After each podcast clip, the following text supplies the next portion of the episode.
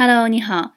最近有一位把我新浪博客上所有文章都阅读过的朋友说，每次看老师的文章都觉得备受鼓舞。我太想改变自己了，有时又觉得自己在一个地方停滞不前，或者成长速度不够。在什么年龄就该干该干的事儿。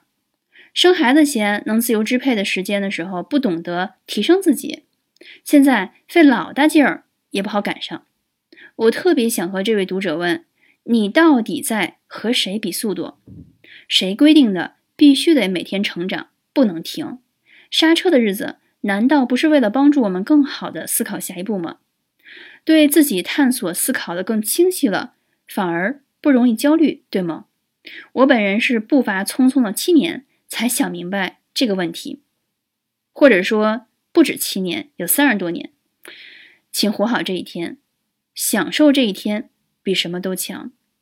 过享受过程的一天，而不是竞争追求速度的一天，你会获得自然而然的喜悦。